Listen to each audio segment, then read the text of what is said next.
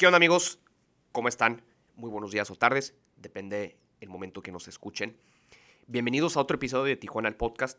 Quiero desearles antes que nada un feliz año nuevo, que tengan un año 2022 lleno de muchos aprendizajes, lecciones, vivencias y experiencias, porque se vienen tiempos muy interesantes en todos los aspectos de la vida, política, en finanzas, en temas sociales, culturales.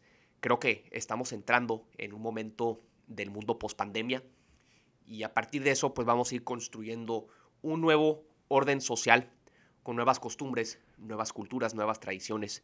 Entonces estará sumamente interesante ver cómo se desenvuelve todos estos temas en países, en México, en Estados Unidos, en Europa. Tengo el pronóstico que los grandes sucesos del 2022 tendrán lugar en Estados Unidos, Europa y Australia. ¿Por qué me refiero a esos tres países? O perdón, esas tres regiones del mundo en lo particular. Pues por el hecho de que son actualmente las regiones más polarizadas en torno al tema de la pandemia, sobre todo el tema de los vacunados y no vacunados. Veremos cómo los gobiernos pues van a ir reforzando todas estas medidas, los mandatos sobre todo, y cómo la gente se va a ir polarizando muchísimo más en torno a estos temas.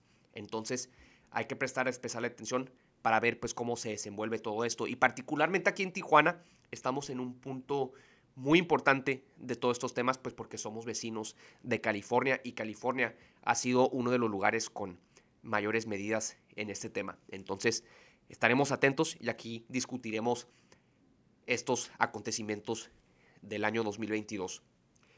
Amigos, cuando inició este podcast, la intención era platicar con personajes de la ciudad que están construyendo la imagen del futuro de Tijuana a través de sus empresas, de su arte, de sus creaciones. Y en gran medida el propósito del podcast sigue siendo ese.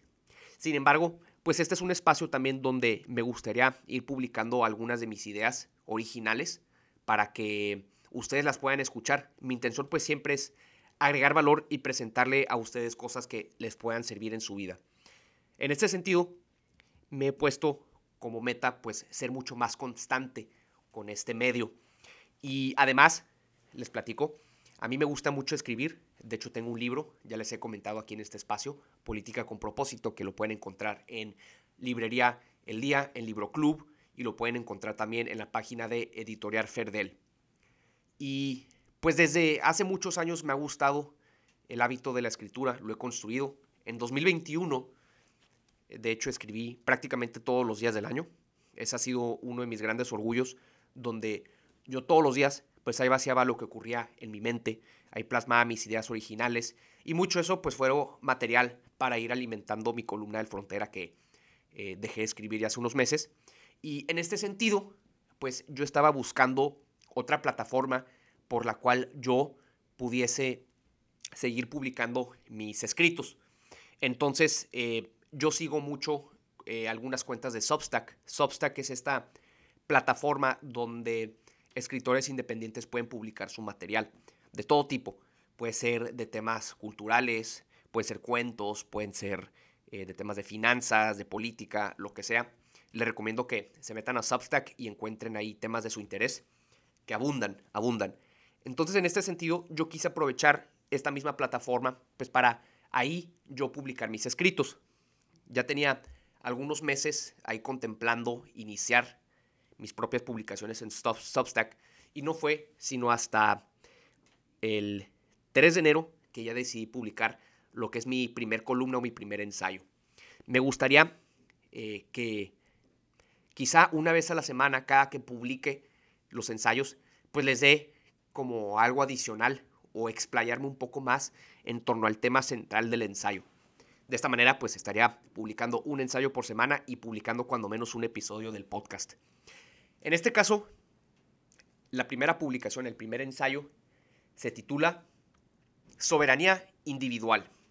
Es un concepto que estuve meditando mucho a lo largo del 2021, particularmente por el libro de nombre Sovereign Individual, que fue uno de mis libros favoritos del, del año pasado.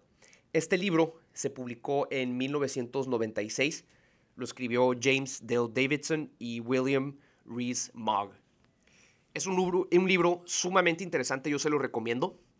Su tesis central es que en la era digital cada vez será más factible que un individuo recobre su libertad económica, social, política, al margen de instituciones contemporáneas como lo son gobiernos, bancos y corporaciones. Pero antes de esto les gustaría, me gustaría darles el antecedente de el por qué escribí yo este ensayo. Este ensayo yo lo escribí porque a mí el tema de la libertad individual me fascina. Es un tema sobre el que yo siempre estoy pensando constantemente y en este caso yo inicio con lo siguiente. Me gustaría leerles el primer párrafo y de ahí ya comenzar la discusión. Si algo me he podido dar cuenta es que, soy, es que no soy dueño de mí mismo. Dependo de otras personas para sobrevivir. Mi familia, jefes del trabajo, gobierno, sociedad. Cada uno, a su manera, va imponiendo sus condiciones hasta el punto donde ya no tienen margen de maniobra. Esta es la condicionante bajo la cual la mayoría de los humanos está sujeto. Ok, medio intenso el primer párrafo, pero ¿qué es lo que quise plasmar? La idea principal del ensayo. Vivimos en un mundo donde el individuo y su libertad están seriamente coartadas por el hecho de que pertenecemos a una sociedad, pertenecemos a ciertos grupos sociales como lo son, eh, pues no sé, estados, países, eh, corporaciones, organizaciones, eh, lo que tú quieras. Entonces, pues cada una de estas organizaciones va imponiendo sus propios términos y condiciones como lo es naturalmente. Para esto, pues partimos de la teoría de Rousseau en el contrato social, donde hablamos del buen salvaje. Rousseau, este escritor de la ilustración, hablaba acerca de cómo el humano, antes de integrarse a una sociedad formal, era un buen salvaje, es decir, era libre de andar por la naturaleza y hacer lo que quisiera. En cambio, cuando se integra propiamente a la sociedad, pues ya se va limitando muchísimo más su libertad, porque se empieza a sujetar a ciertos términos y condiciones, y esto lo, enjaula, lo encierra. Em, y este es un concepto que pues se va retomando, y esto es en contraposición a la versión de Thomas Hobbes en su ensayo Leviatán, donde, que es uno de los textos fundacionales de teoría política, donde él tiene una tesis contraria. Leviatán se escribió eh, tiempo antes que el contrato social de Rousseau, pero en este caso lo que sucede es que Thomas Hobbes dice que el humano antes de formar parte de estas estructuras sociales estaba en el estado de naturaleza que era uno de constante peligro, riesgo y, violencia.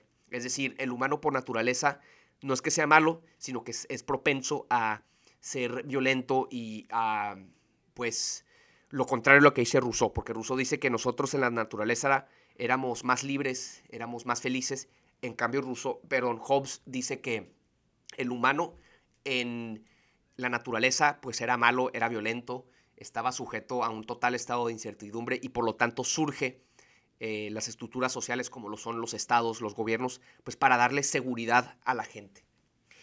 Pero bueno, esta es una discusión que podría extenderme por muchos años y no es el propósito de mi ensayo. En este caso yo me enfoco pues más que nada a temas concretos, a mi vida, la libertad individual. Empiezo también hablando acerca de la esclavitud. La esclavitud ha sido una constante a lo largo de la historia de la humanidad. Eso es un hecho. Eh, a lo largo de los siglos hemos visto pues cómo ciertos grupos sociales han sido esclavizados para el beneficio de otros grupos sociales, ¿no? O sea, por ejemplo, no sé, los griegos tenían como esclavos a extranjeros o a ciertos tipos de ciudadanos que pues obviamente era su servidumbre, la cual pues hacía todas las cosas, las labores forzadas eh, y todo eso. Entonces, pues llegamos al siglo XXI y prácticamente, digo, la esclavitud sigue existiendo. De hecho, en países como Libia, allá hay tráfico de personas, tráfico de esclavitud. Y pues sí, evidentemente hay lugares del mundo donde todavía existe. Pero bueno, en nuestra parte del mundo, al menos en Occidente, pues la esclavitud quizá ya no es algo tan palpable, no es algo tan drástico como lo era en la antigüedad, donde pues el esclavo o la imagen que tenemos nosotros tradicionalmente el esclavo pues es alguien eh, encadenado, haciendo trabajos forzados, recibiendo latigazos y todas esas cosas. Pero a pesar de eso, yo digo que la esclavitud sigue existiendo a través de métodos mucho más sofisticados. Si bien ya no existe o, está minimizado el tema del trabajo forzado, la esclavitud es por otros medios. La esclavitud es a través de las tecnologías. ¿A qué me refiero con esto? Hoy las personas están entregadas enteramente al consumo de contenido, particularmente entretenimiento, Netflix, YouTube, TikTok, Instagram, Twitter, lo que tú quieras. Están todo el día postrados sus ojos viendo todo tipo de contenidos. Obviamente a todos nos fascina el contenido, eh, es algo que consumimos todos los días, pero ha llegado un punto donde somos esclavos precisamente de estas herramientas. En vez de que sean herramientas que nos liberen, que nos hagan mejores personas, pues en realidad han logrado todo lo contrario. Creo que limitan nuestro potencial, nos quitan nuestro activo más importante, que es el tiempo y nuestra atención y nuestra concentración. En vez de dedicar esas horas que consumimos contenido en nosotros, pues mejorar nuestras vidas, ser mejores personas, trabajar más, eh, hacer más dinero, pues lo dedicamos a ver videos, a ver películas, a ver series y no nos llevan a ninguna parte. Entonces, pues yo hablo de este concepto acerca de cómo somos esclavizados por, por la tecnología. Y lo peor de todo es que la gente pues ya ha normalizado esto a tal punto que pues ya forma parte de su vida. Eh, parece que están todos hipnotizados y que quien aspira a una vida diferente, es decir, una vida donde pues, no se consuma contenido o se consuma muy poco, pues es visto como raro. Si una persona te dice, no, pues yo no veo Netflix, yo no veo la tele, es alguien que la gente se extraña y dice como, pues ¿cómo es posible? Sí, todos vemos eh, series, todos vemos partidos de fútbol americano y esas cosas, entonces, pues es la persona rara.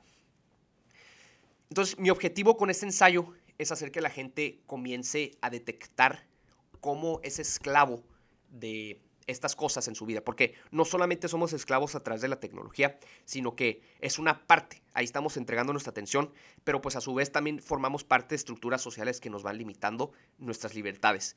Entonces, si sumas todo esto en su conjunto y ya haces un diagnóstico de tu vida, pues eres una persona que realmente no está viviendo por sí mismo. O sea, si tú tuvieras toda la información o todo el criterio pues creo que tú dudarías de consumir tanto contenido, porque pues dirías que no es en los mejores intereses y que tú podrías estar utilizando mejor tu tiempo. Sin embargo, pues tú ya estás condicionado, tú ya estás programado para estar de esa manera. Entonces, lo que yo busco aquí es que todo hombre debe llegar a un punto en su vida donde tiene que decidir si quiere ser libre o no. Son pequeños momentos que tú te das cuenta de tu falta de libertad. Quizá puede ser después de ver 10 horas de series de Netflix o después de jugar 10 horas de videojuegos, que te llega ese cansancio, esa frustración de que dices, puta, pues ¿qué hice con mi tiempo? Eh, fue la mejor inversión de mi tiempo estas 10 horas que le dediqué a la serie o a los videojuegos. Y muchas personas nunca actúan sobre ese pensamiento. A todos nos surge esa frustración, pero realmente pocos deciden actuar sobre ella. La gran mayoría decide ignorarlas y la suprime pensando que es parte de su vida. En cambio, aquella persona que empieza a trabajar esos pensamientos y decir, pues sabes qué, creo que estas 10 horas que dediqué a ver esta serie las pude haber invertido para hacer ejercicio, comer bien, salir a caminar, estar con mis amigos, em, empezar un proyecto, lo que tú quieras, pues es un inicio, es un inicio. Entonces lo que yo busco es precisamente que ustedes tengan este modelo mental para que empiecen a detectar estos momentos y actúen sobre ellos, porque de lo contrario, pues vas a seguir siendo esclavizado. Y no solamente aplica en caso de que tú veas 10 horas de Netflix o 10 horas de videojuego, sino también en otros aspectos de tu vida. Si tú estás en el trabajo y te sientes infeliz siguiendo las instrucciones de tu jefe, ese es una buena oportunidad para que tú puedas cuestionar si se está coartando tu libertad, si se está limitando tu libertad. Y sobre eso, pues comenzar a trabajar un camino que te lleve a un lugar distinto. Obviamente hay personas que son sumamente felices en su trabajo, les gusta lo que hacen y no hay ningún problema. Este mensaje es dirigido a aquellas personas que se sienten frustradas y no saben qué hacer, no saben por dónde empezar. Mi mensaje es que vayan detectando estos pequeños espacios o estos pequeños momentos que van surgiendo en su día a día y que vayan meditando sobre ellos, que profundicen y vayan trazando una ruta concreta pues, para salir de esos momentos. Entonces, pues aquí lo importante es, es eso, que tú vayas viendo pues cómo puedes ir trazando una ruta diferente. Y en el ensayo también hablo acerca de cómo en la sociedad mexicana es muy difícil a veces lograr esto. ¿Por qué? Porque la sociedad mexicana es una de mucha asociación. Pertenecemos a muchísimos grupos, que a su vez puede ser una cosa buena y mala. Es bueno porque afortunadamente pues tenemos familias muy grandes, tenemos muchos amigos. Ahorita con todas las posadas, Navidad, fin de año, siempre son pruebas de que el mexicano generalmente siempre está bien acompañado. Por supuesto que hay muchas familias con vidas tormentosas donde eh, pues no, no llevan una vida normal, pero creo que culturalmente la familia sigue siendo un factor muy importante en la vida de los mexicanos. Eh, yo he tenido la fortuna de vivir en otros países, en Francia, en Alemania, en Estados Unidos, en Nueva Zelanda. He viajado por el mundo y he visto cómo en ciertos lugares la, los grupos sociales y familiares no son tan venerados o tan valorados como los sí son en México. Por ejemplo, en Alemania, eh, tu convivencia social en cuanto a familia se limita a tu familia nuclear, es decir, tus papás, tus hermanos y se acabó. Si acaso medio tus primos y tus abuelos, pero ya. Eh, las navidades son muy pequeñas y tus amigos se limitan a dos, tres amigos, quizá del trabajo, quizá de alguna otra parte, pero no es como México que siempre está rodeado de personas. Las navidades en México son 20, 30 personas festejando en Año Nuevo. Siempre es un gentío, tenemos como cinco posadas al año. Entonces, bueno, no todo, ¿verdad? Pero eh, entienden lo que quiero decir. Que nos gusta mucho la fiesta y la convivencia social. Que creo que es algo muy, muy bonito que otras culturas quisieran tener, porque vivimos en una crisis de soledad donde muchas personas eh, viven solas y mueren solas. De hecho, creo que en Inglaterra se fundó el Ministerio de la Soledad para poder ayudar a personas porque pues hay muchas personas que no quieren tener hijos, no se casan, tienen pocos amigos, tienen poca familia, entonces pues llevan una existencia solitaria. En cambio en México creo que no tenemos tanto ese problema, quizá hacia allá vayamos, pero pues aún no, aún no. Prueba de eso es que, pues ahorita estuvo retacado de posadas eh, este fin de año. Entonces, pues así ha sido la cosa. Pero a su vez, esto pues tampoco es bueno en el sentido de que se castiga mucho eh, aquella persona que quiera salirse un poco del grupo. ¿A qué me refiero con salirse del grupo? Pues bueno, el comenzar a pensar por sí mismo, el tener ideas diferentes a los miembros del grupo.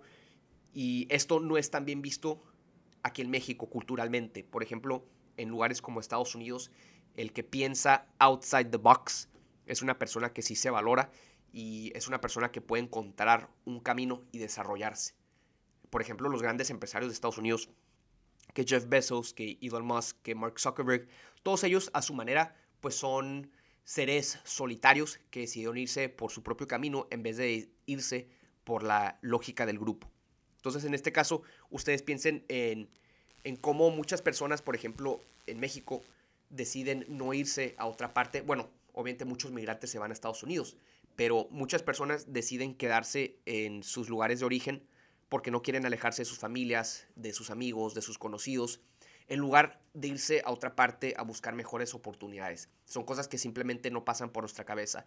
O por ejemplo, el el tener las mismas opiniones que las gentes que nos rodean por el solo hecho de que no queremos ser mal vistos por todos. No se valora tanto la originalidad, como si lo es en otras culturas. Entonces, yo creo que esto es algo mm, no tan bueno para una sociedad, sobre todo porque pues es a través de ideas originales como nosotros innovamos es como nosotros creamos nuevas oportunidades para nosotros y para los demás. Entonces, mi objetivo es que ustedes tengan este modelo mental para animarse a tomar el riesgo de pensar por sí mismos. Es difícil, a veces es solitario, a veces vas a recibir el rechazo y el repudio de mucha gente que tú quieres, pero pues es la única manera de que tú como individuo empieces a desarrollarte. Y uso la palabra individuo porque es, sumamente importante. Sumamente importante porque en sí muy pocas personas tienen una identidad individual bien desarrollada aquí en México. Prácticamente todas las personas son intercambiables. O sea, todos ven el fútbol, todos toman cheve, todos comen tacos y hasta ahí se limita su personalidad. No tienen alguna idea original, no tienen una pasión, no tienen un pasatiempo, no tienen un hobby y obviamente es entendible. Vivimos en un país em, que no es tan próspero como otros, donde sí pueden darse el lujo pues ya de querer explorar y desarrollar su identidad individual. Pero a pesar de esto, creo que esto no es excusa. Creo que si tú tienes esa oportunidad de desarrollarte en lo individual, debes de hacerlo, estás obligado a hacerlo. Y en mi caso, pues así yo lo he decidido. Em, incluso pues este tipo de proyectos, no crean que muchas personas están eh, del todo entusiasmadas. A veces dicen como, pues digo, pues no sé, estás en la arena pensando por ti mismo, haciendo cosas innovadoras y, pues es un riesgo que tienes que tomar. La gente va a hablar de ti, la gente te puede criticar, otros te pueden em, echar porras, pero pues bueno, es, parte del juego y a eso yo me he animado. Entonces, pues el objetivo aquí de todo esto es, es que tú seas libre en lo individual. Libre en lo individual para que tú puedas terminar de desarrollarte. Porque si siempre te sujetas a lo que la sociedad te diga, pues nunca te vas a terminar de formar como persona, no vas a poder pensar por ti mismo, surgir con ideas, ideas originales. Entonces, eh, pues al final, solo tienes una vida. Si tú quieres vivir de esa manera, está perfecto. Si quieres formar parte de un grupo siempre y siempre respetar los términos y condiciones de ese grupo, sea tu familia, la sociedad, el lugar donde trabajas, eh, lo que tú quieras, está perfecto. De hecho, la gran mayoría de las personas sigue ese camino. En cambio, si tú quieres ser diferente, pues ahí está la otra ruta que es la del desarrollo individual, donde pues tú vas a tener que salirte un poco de ese camino tradicional para pues trazar tu propio camino. Y a veces este camino puede ser solitario, puedes recibir el repudio de las personas, pero a su vez creo que puede ser muy satisfactorio porque te vas a, a formar como persona, vas a confiar más en tus capacidades, te vas a ser más seguro y te vas a animar a tomar riesgos que otras personas no lo harán. Entonces, pues creo que esto es una vida para mí mucho más divertida que el solo estar em, ahí existiendo y respetando los dictados de los demás. Obviamente, cuando digo todo esto, pues no, yo no soy libre del todo, yo soy víctima precisamente de todas estas cosas, pero pues hago un esfuerzo decidido por todos los días detectar estos puntos de mi vida y poder cambiarlos. A veces lo logro, a veces no, pero pues bueno, uno de mis objetivos precisamente 2022 es ser mucho más consciente de estas cosas y detectando estos momentos de mi día donde yo pueda ir avanzando la causa de mi libertad individual. Y ya conectando este tema, la libertad individual con la soberanía individual, que van un poco de la mano, pero son diferentes. Entonces, al iniciar este podcast yo hablaba de Sovereign Individual, este libro de 1996, que hablaba acerca de cómo en el futuro van a existir mayores oportunidades para que tú en lo, individual puedas ser más soberano. La palabra soberanía me fascina. Eh, es un término que pues, surge de la teoría política, particularmente eh, es un término que se usa mucho en la literatura europea y habla acerca del poder que se tiene de sí mismo, ¿sí? El poder de sí mismo. Y obviamente esto se aplicaba a política. Entonces, por ejemplo, un rey es el soberano de su estado.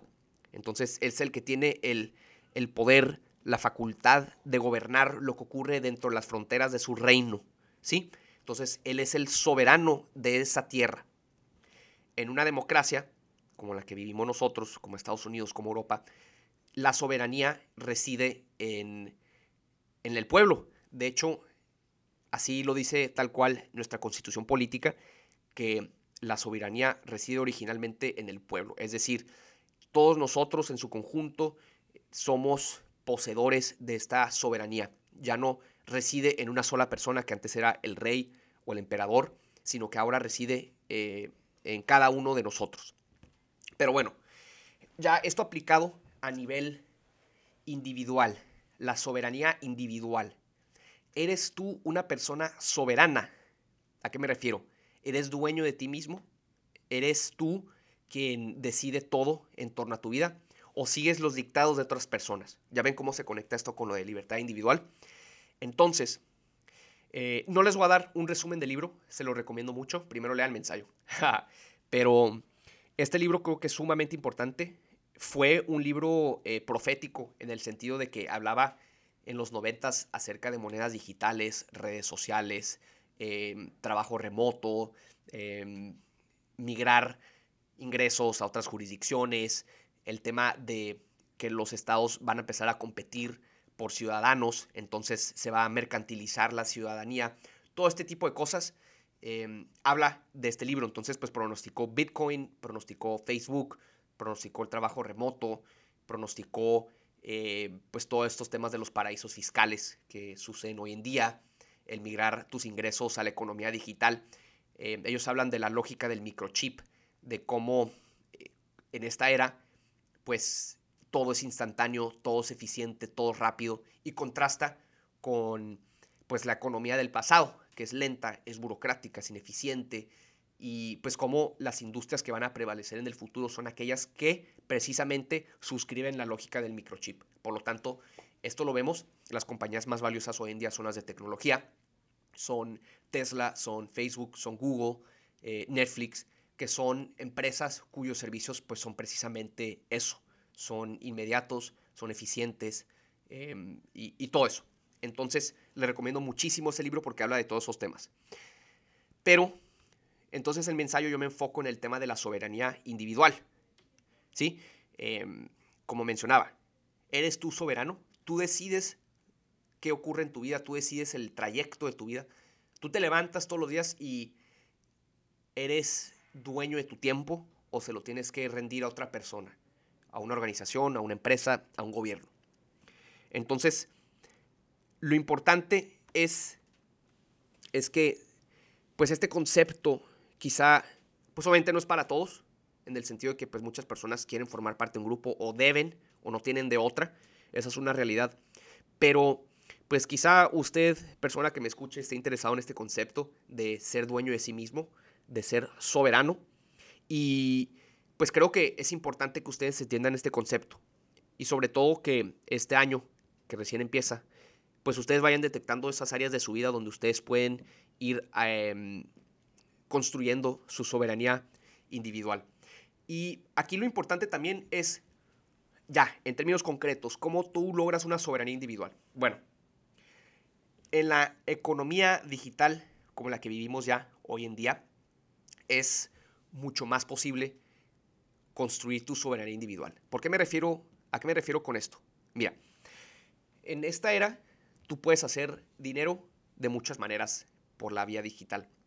Vemos personas que hacen dinero a través del e-commerce, a través de siendo influencer, a través de eh, miles de maneras de hacer dinero en el Internet. Y de alguna manera esto los encamina hacia ser individuos soberanos. ¿Por qué? Porque vamos a suponer este caso tú eres, trabajas en una de estas grandes firmas consultoras, de que Deloitte, PwC, KPMG. Te va muy bien, manejas un BMW, ganas un muy buen salario, vives en un muy buen depa, pero no eres dueño de tu tiempo, ¿sí? Vives con todos estos lujos, pero tú le respondes a alguien, tú le respondes a esta organización, quien es dueño de tu tiempo, ¿sí? Entonces, tú no puedes expresar ciertas opiniones, no puedes tomarte vacaciones cuando tú quieras, no puedes em, ser más creativo en tu trabajo em, y todas esas cosas. Entonces, hay personas que les gusta ese estilo de vida y está perfecto. Creo que es un gran arreglo para muchas personas. Pero tú pregúntate si esto es lo que tú en realidad quieres. En contraposición a esto, tenemos el caso de estas personas. Vamos a asumir, no sé, una persona que hace videos de YouTube o hace podcast y tiene un ingreso que viene em, directamente pues, de esta actividad de, su contenido. Entonces, pues en este caso, ellos reciben este ingreso y pues no, no le responden a nadie. ¿Sí me explico? No vino su ingreso directamente de una empresa, de una corporación, de cualquier otra organización, de un gobierno. Entonces ellos pues son mucho más libres que otras personas. Obviamente también estas personas pues tienen sus problemas. Por ejemplo, existe la posibilidad de que te quiten esa plataforma. Imagínate que tú tienes, eh, que haces todo tu dinero a través de TikTok y en dos meses eliminan a TikTok por X o Y razón, pues ya te quedas sin una fuente de ingreso. Entonces, evidentemente es un riesgo, pero pues hay maneras de, de, ir mitigando ese riesgo. Por ejemplo, diversificando tu contenido, no sé, estás en TikTok, estás en Insta, estás en Twitter, estás en Substack, en Spotify, lo que tú quieras. Y otra manera de hacerlo esto es, por ejemplo, en el tema financiero, es tú el no pertenecer a una moneda fiduciaria, es decir, tener cripto. Imagínate que todo el ingreso que tú percibas de siendo TikToker, compres Bitcoin, compres Ethereum, y de esta manera tú empiezas a formar tu patrimonio en estas monedas. Pues estas monedas están descentralizadas, no dependen de un gobierno, no dependen de un banco central, por lo tanto, pues se decide con base en, las leyes de la oferta y la demanda y todo eso. Y pues tú tienes la oportunidad de pues ser dueño de tu propio dinero. Tú eres tu propio banco esencialmente.